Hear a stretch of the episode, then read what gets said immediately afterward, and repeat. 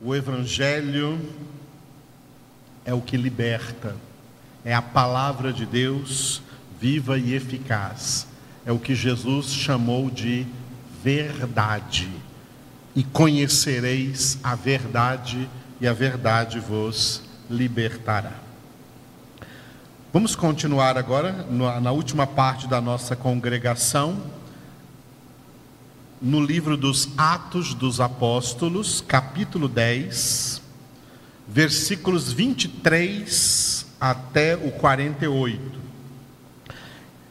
Atos 10, do 23 ao 48, esse trecho aí, é o título é Casa de Cornélio. O apóstolo Pedro foi orientado por Deus e conduzido por Deus a pregar o evangelho na casa do centurião romano Cornélio. É isso que nós estamos vendo aqui no capítulo de número 10. E já vimos neste capítulo 22 versículos. Hoje nós estamos a partir do versículo 23. Do versículo 23 até o 48, tem duas partes. Tá? Do 23 ao 33, 11 versículos, do 23 ao 33, os primeiros contatos, tá? Os primeiros contatos do apóstolo Pedro com o Cornélio e toda a sua família e todos que moravam aí na sua casa. E a segunda parte, do 34 ao 48, a pregação de Pedro e o efeito que essa pregação causou ali em todos que estavam ouvindo a palavra de Deus. Hoje nós vamos ficar com os primeiros contatos, do versículo 23 ao versículo 33, que tem um, uma introdução nos dois primeiros versículos aí, o 23 e o 24, a viagem de Pedro. Ele estava na cidade vizinha de Jope e ele ia chegar na cidade de Cornélio, que era Cesareia.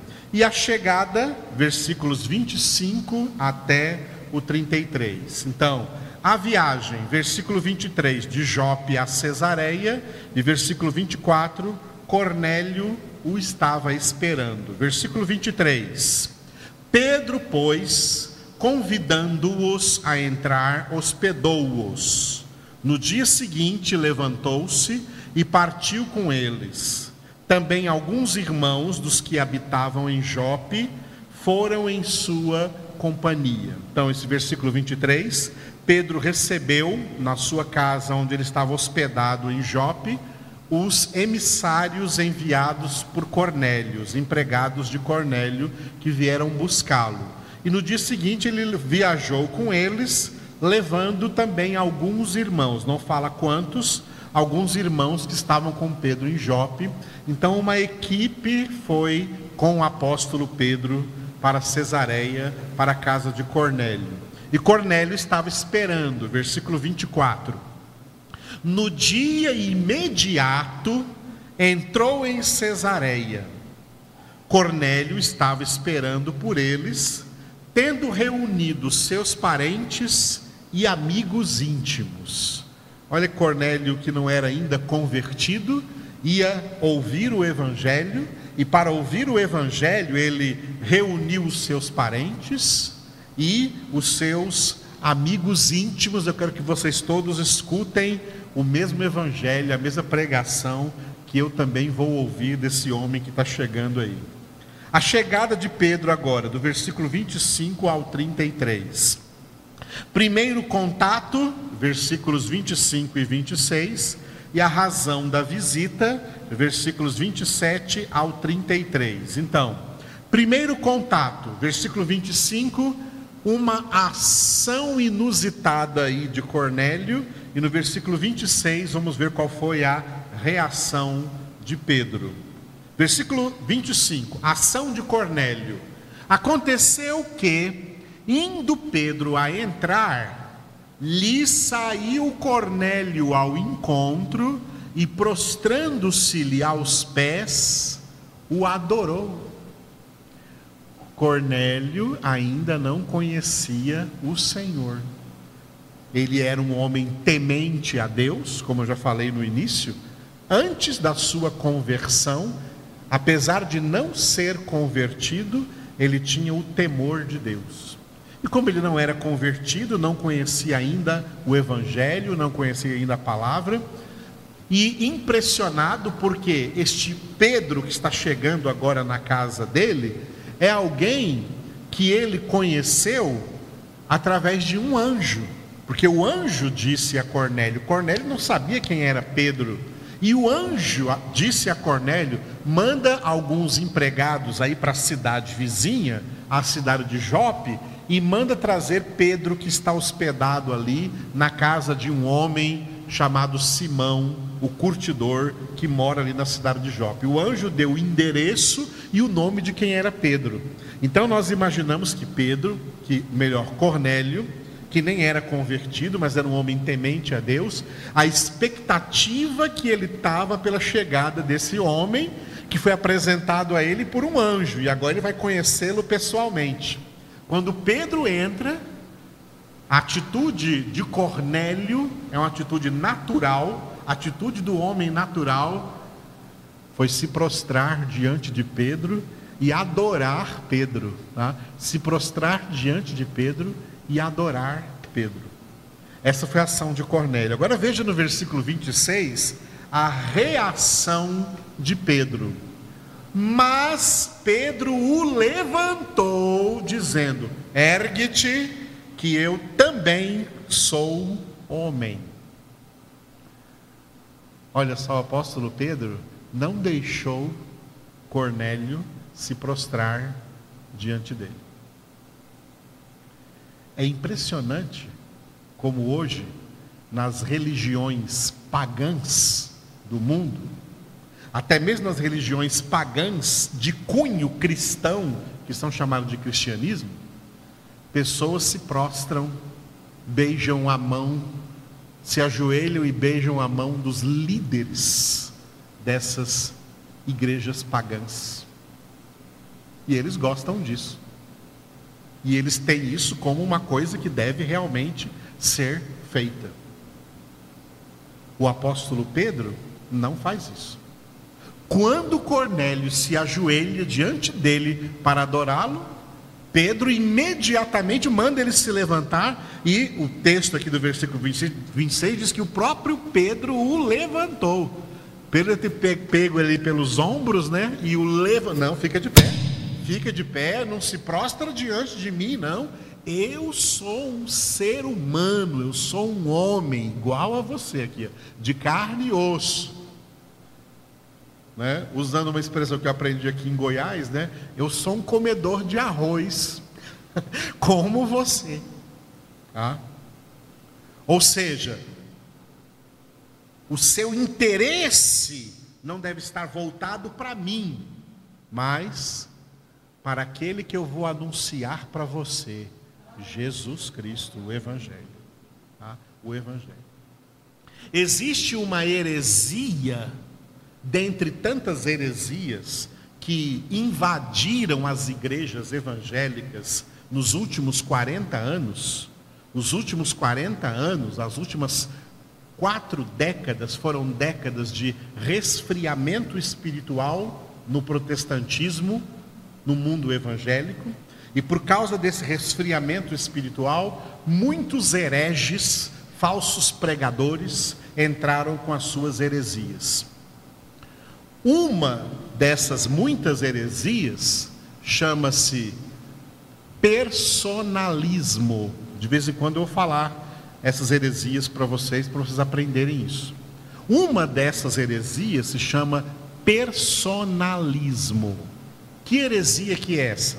É aquela heresia mediante a qual os pregadores que pregam essas heresias, eles se impõem diante das pessoas a quem eles pregam, como se eles fossem maiores do que elas, como se eles fossem mais poderosos do que elas, e eles devessem ser, por essas pessoas, altamente considerados como grandes servos de Deus, dignos até da adoração dessas pessoas. Eles querem dominar sobre essas pessoas como se as pessoas tivessem que se prostrar diante deles, beijar a sua mão, enxugar o seu suor, enchê-los de bajulações, porque eles são homens de Deus. Homens de Deus não se comportam desse jeito. Essas pessoas, tá? Deixa-me dizer assim, francamente, com toda simplicidade, esses caras não são de Deus.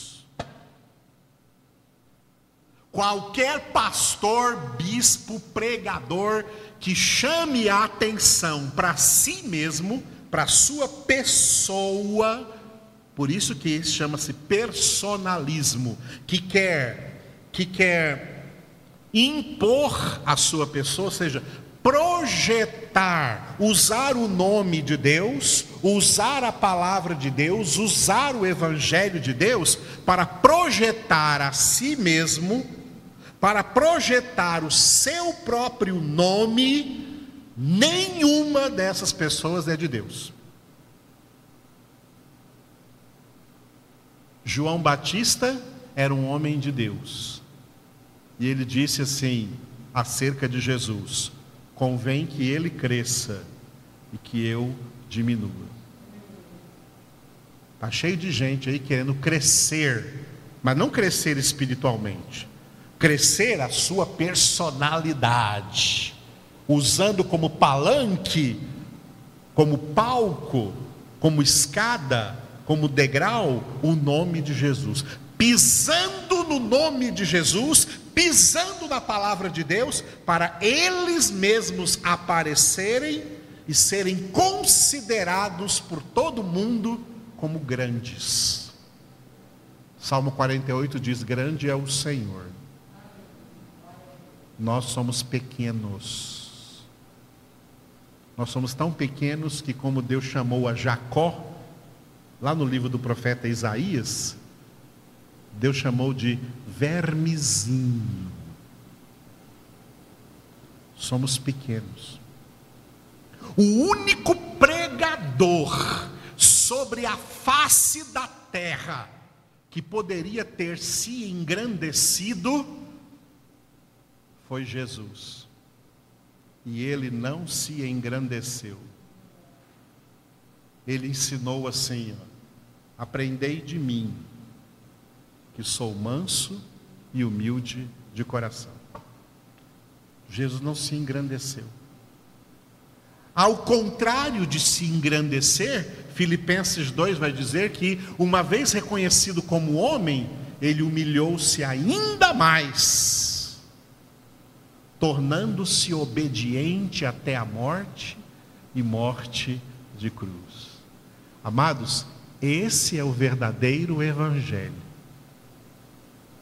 A igreja foi bombardeada na face da terra nesses últimos 40 anos por homens de Belial, homens inescrupulosos, homens que usaram o nome de Deus, o nome de Jesus, a Bíblia Sagrada, a palavra de Deus, para se projetarem e se considerarem, serem considerados no mundo super homens de Deus, super pastores, super apóstolos, super bispos, e nós já assistimos muitos escândalos vindo da parte desses tais.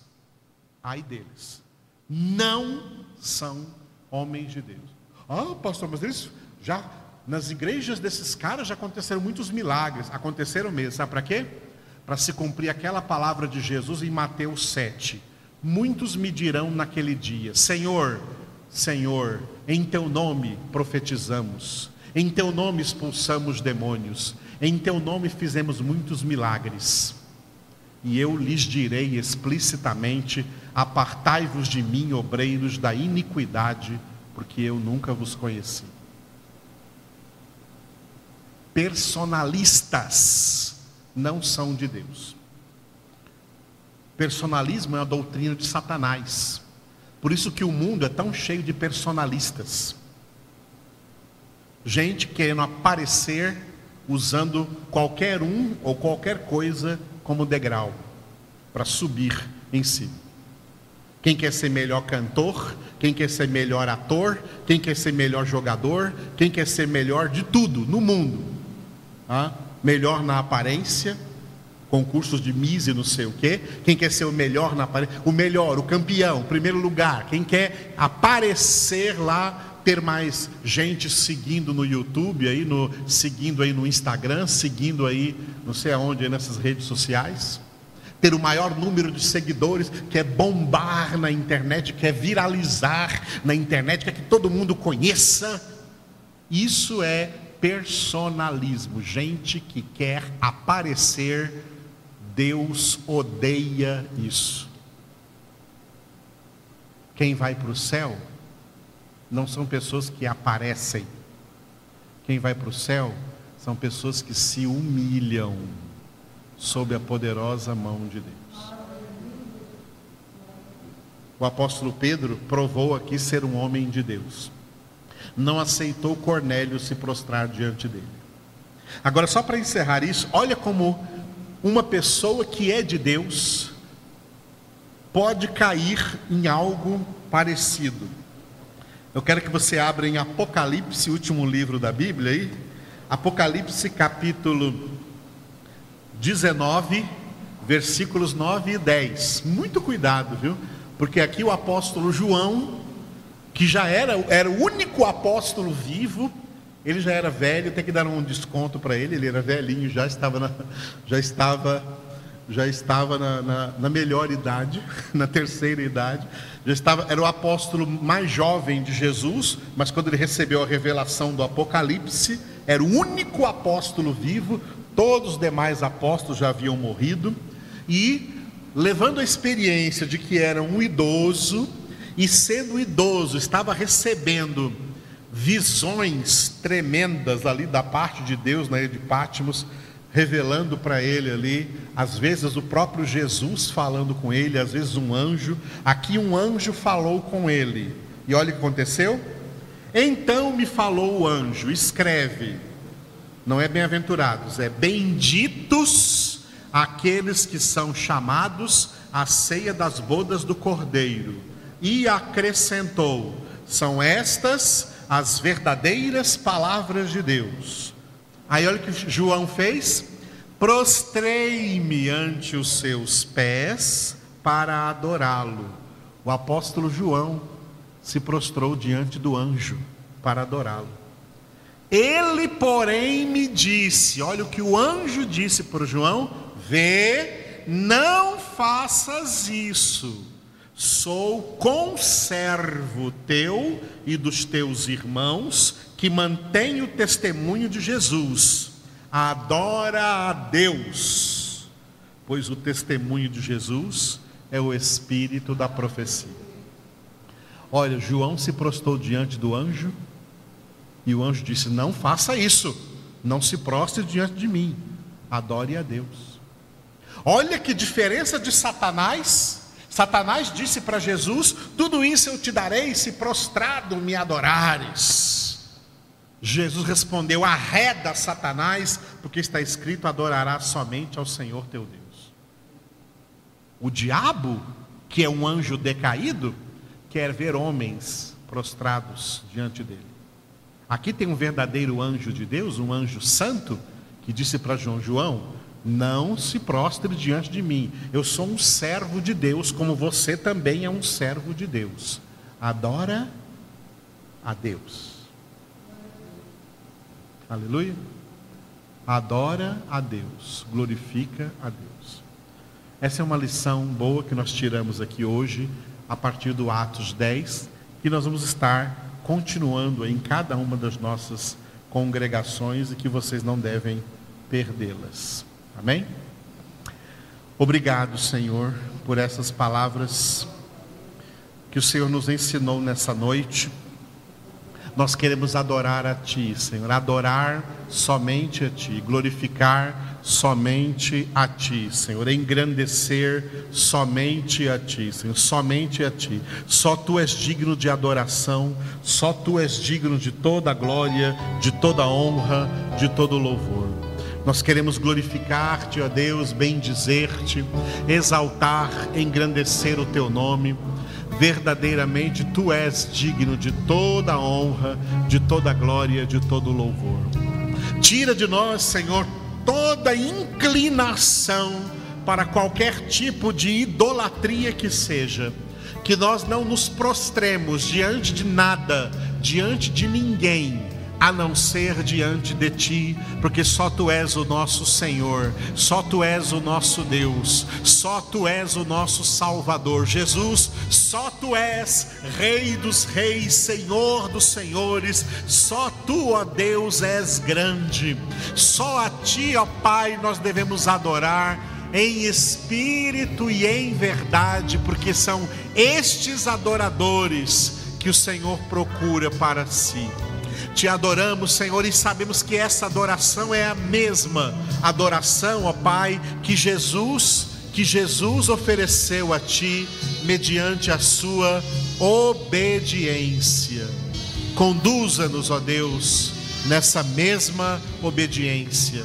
Ensina-nos a ser obedientes, como Jesus. Senhor Jesus, ensina-nos a ser mansos, humildes, a não chamar atenção para nós mesmos, mas chamar a atenção dos homens para o Senhor, para a tua verdade, para a tua palavra, para a tua sabedoria, para o teu conhecimento, para a tua glória.